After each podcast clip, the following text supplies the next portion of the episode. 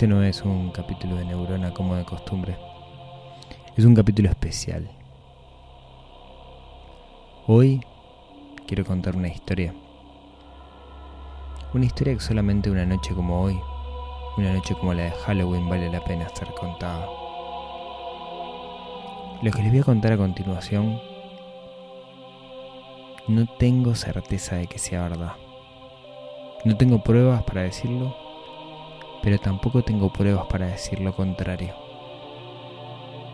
Creo que es una historia que así como me la contaron, vale la pena ser escuchada. Todo comenzó hace unos años. Estaba en un viaje en el interior del país, específicamente en la ciudad de Paysandú fui a una charla, a un evento, y un amigo, un conocido, un seguidor, me invitó a tomar un café y me dijo que me quería contar una historia. Había tanto misterio en su voz cuando me lo, me lo contó que accedí y así estuvimos una hora charlando y lo que les voy a contar a continuación es esa historia la historia de un personaje que según me dijeron se llamaba Francisco. Francisco nació en la ciudad de Artigas. Artigas, el departamento que está más al norte de la República del Uruguay y que linda con Brasil. Artigas es una cultura particular, una mezcla de un uruguayo y un brasilero, podríamos decir. Francisco, desde temprana edad, demostró ser alguien muy despierto, con gran habilidad para los negocios. El estudio no, era lo suyo, pero rápidamente se ganó un lugar dentro de la sociedad artiguense. Pero Artigas le quedó chico. Francisco quería crecer.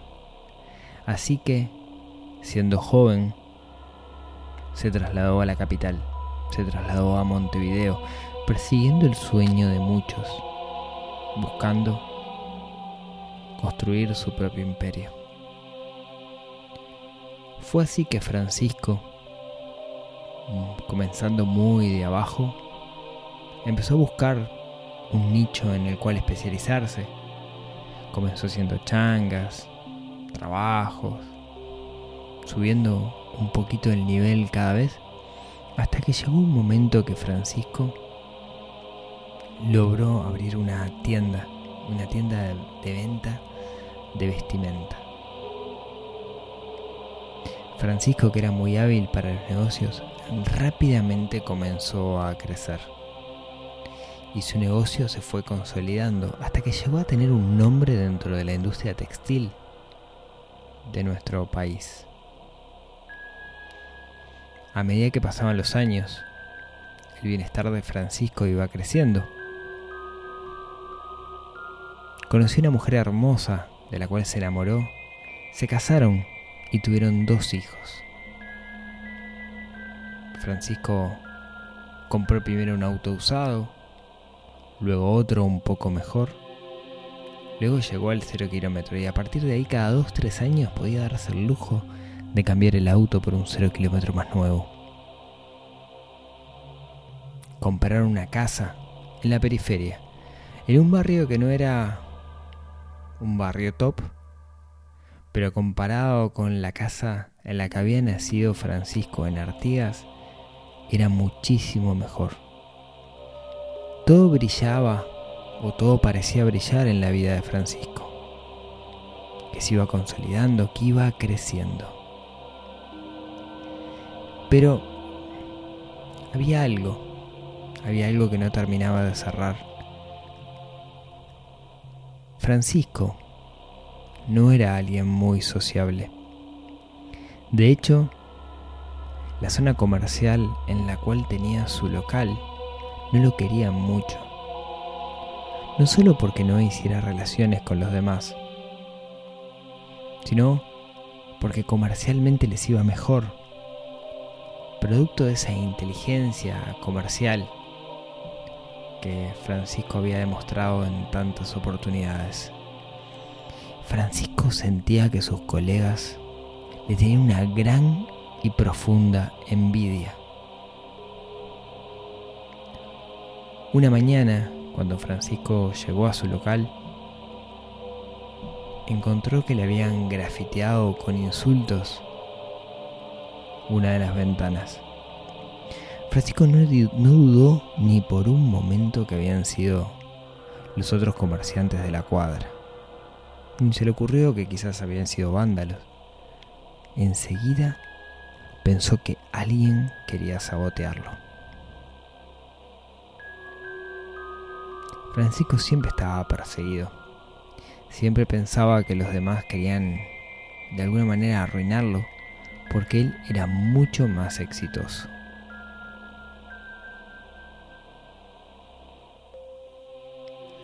Un día,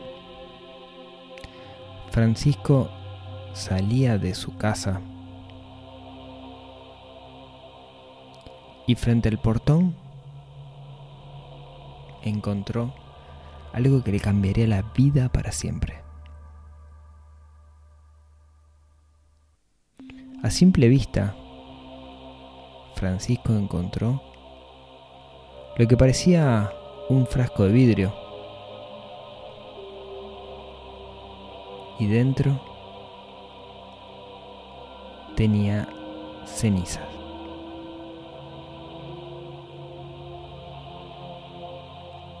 Quizás para mí o para ti, encontrar un frasco con cenizas no signifique nada.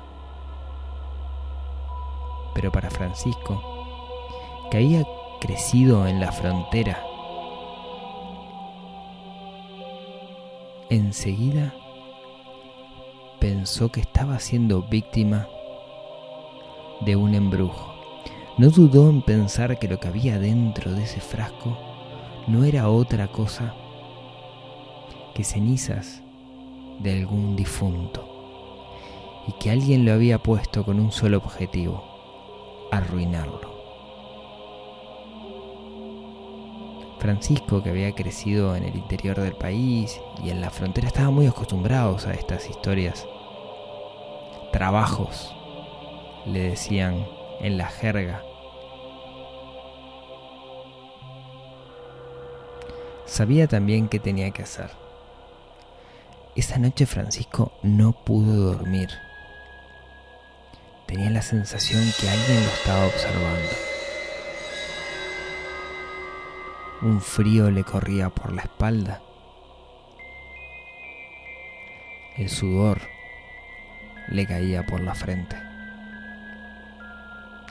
No dudó en pensar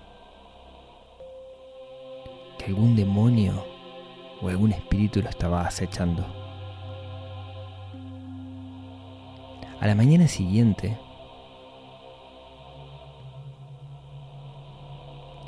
Francisco tomó ese frasco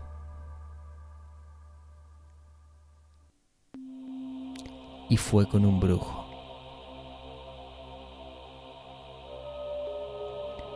El brujo era conocido dentro del ambiente. También era del interior, también era de Artigas, y era versado en las artes mágicas oscuras. El brujo no dudó en decirle que efectivamente esas eran cenizas de un muerto que habían sido puestas frente a su casa para que se lo llevaran. Y Francisco no dudó ni una palabra de lo que el brujo le dijo.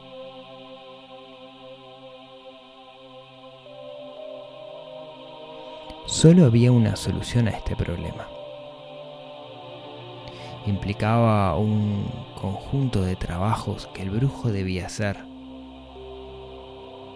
Y según dijo él, el hechizo era tan poderoso, pero tan poderoso que iba a desgastar muchísima de su energía.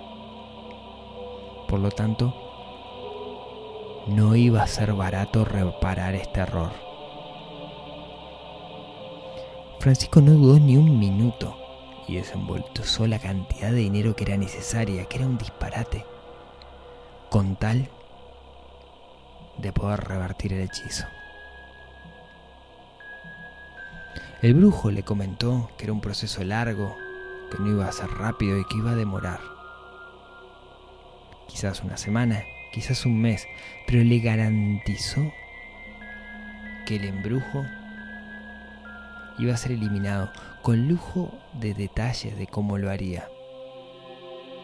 A Francisco no le importaba eso, lo único que quería era sacarse esa maldición de encima.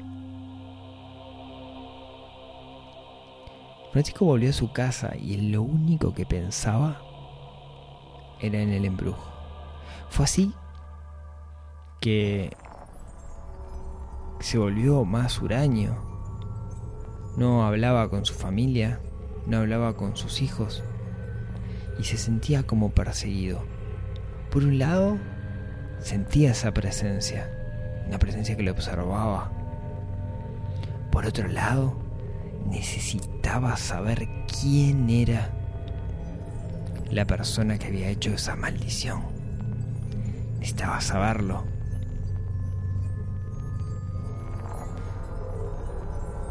Los días siguientes transcurrieron con normalidad.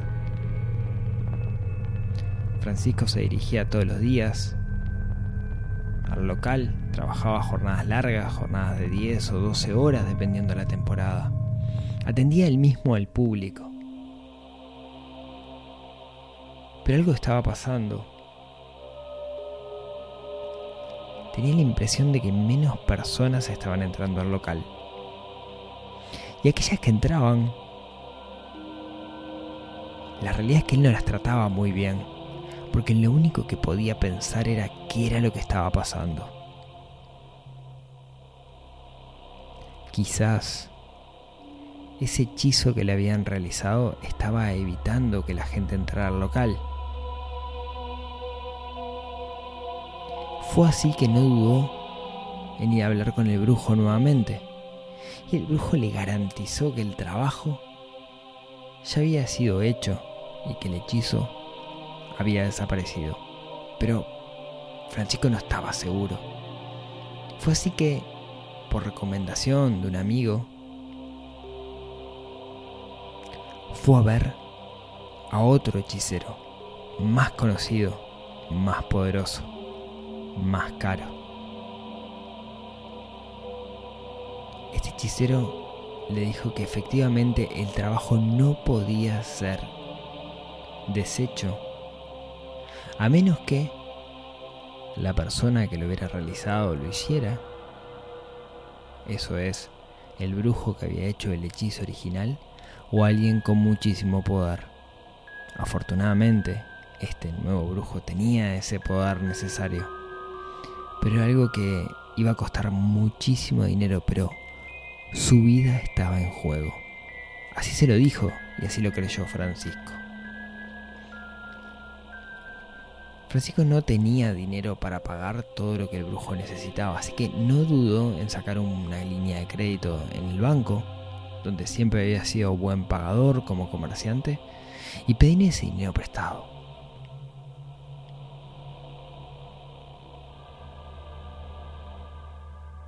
Sorpresa fue cuando el brujo le dijo que no era suficiente, por lo que tuvo que extender la línea de crédito ya con un poco de duda, porque era mucho dinero. Nuevamente el brujo le dijo que para revertir el trabajo, que era muy poderoso, y del cual dependía su vida, necesitaba cobrar más dinero. Francisco no podía ir al banco, las puertas ahí ya estaban cerradas. Así que hizo lo que cualquier persona haría en su situación, estando desesperado, fue con un prestamista. El prestamista le prestó el dinero sin hacer muchas preguntas. Pero la realidad es que el negocio de Francisco no iba muy bien. Francisco pensaba que era por la maldición que todavía no habían podido revertir. pero tampoco le daba mucha atención a su negocio. No era el mismo que antes tratando a las personas que entraban al local. Sus ideas de negocios, las que hacían que el local siempre llamara la atención contra los de la competencia, habían desaparecido. Francisco no era el de antes y él no dudaba ni un segundo en pensar que se debía a esa maldición, a ese frasco con cenizas que había encontrado frente a su casa.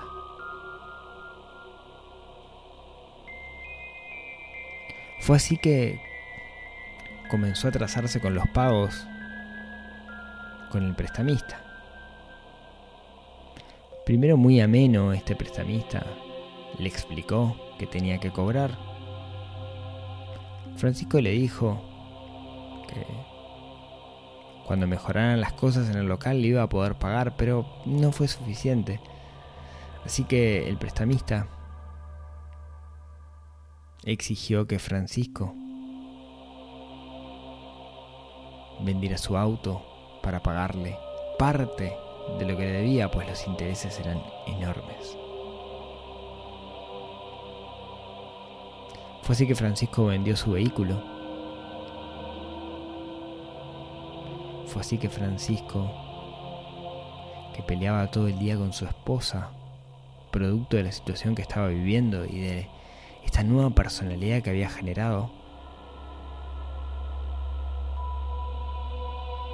que un día llegó a su casa y descubrió que ella y los niños no estaban. Tampoco su ropa lo habían dejado por más que llamaba al teléfono de su mujer,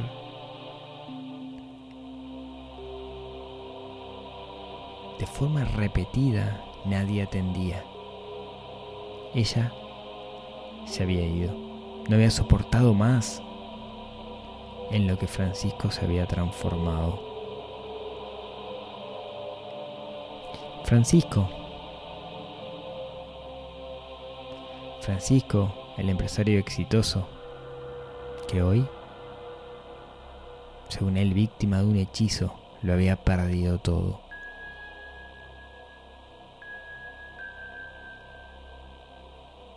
Sin saber qué hacer, Francisco comenzó a refugiarse en el alcohol. Cada día, cuando llegaba del trabajo, se ahogaba en botellas, intentando olvidar. Sin embargo, en ese estado de ebriedad no dejaba de ver sombras que lo acechaban. No dejaba de sentir presencias. A pesar de que el brujo le había dicho que el hechizo había sido revertido, él sentía que esa presencia estaba ahí, que lo estaba observando. Un día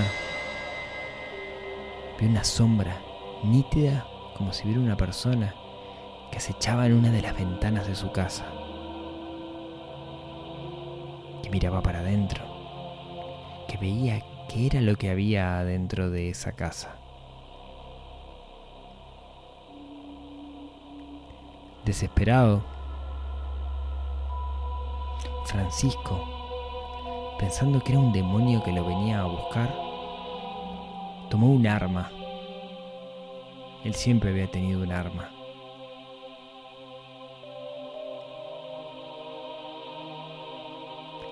Sigiloso, o al menos eso era lo que él creía, pues estaba ebrio de tanto tomar. Abrió la puerta de la cocina y salió hacia el fondo de su casa. Arma en mano, sin entender muy bien por qué, porque si era un demonio el que lo estaba persiguiendo, un arma no iba a servir de nada. Y ahí lo vio, mirándolo desde la oscuridad, una figura oscura, encapuchada con ojos profundos que lo miraban.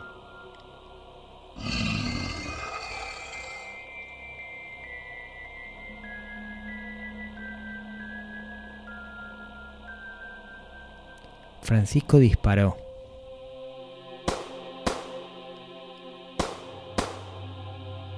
Una vez.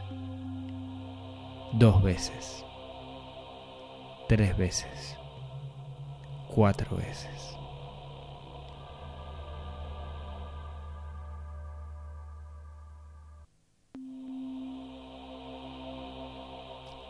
Pudo recuperar la compostura vio un cuerpo sanguinentado, muerto, sin vida, en el medio de su jardín. Era tan solo un niño, un adolescente.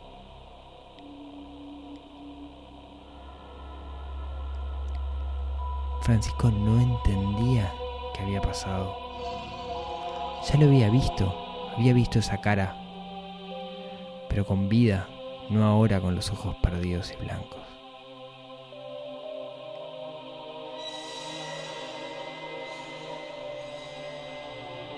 Era el hijo de aquel que le había prestado dinero. Era el hijo del prestamista. No entendía nada. Francisco no entendía qué estaba pasando. ¿Cómo hacía un cuerpo muerto? ¿Por qué tenía un arma en la mano? Se desesperó.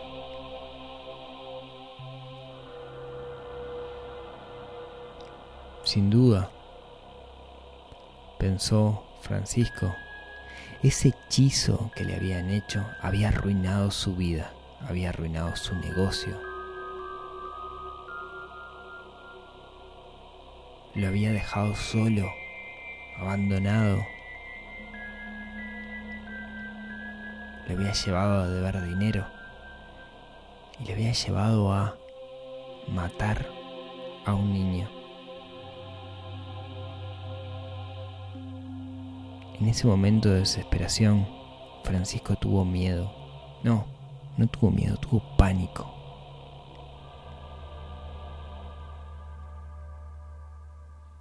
Notó que aún tenía el arma en la mano. Vio el humo salir.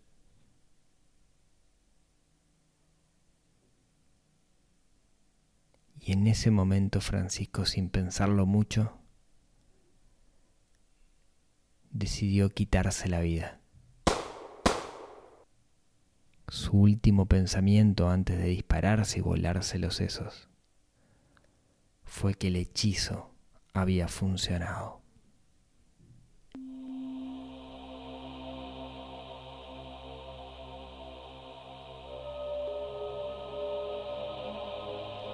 Y así murió Francisco. Y nunca nunca se enteró que aquel frasco con ceniza que había en la puerta de su casa no era otra cosa que una muestra, que un experimento,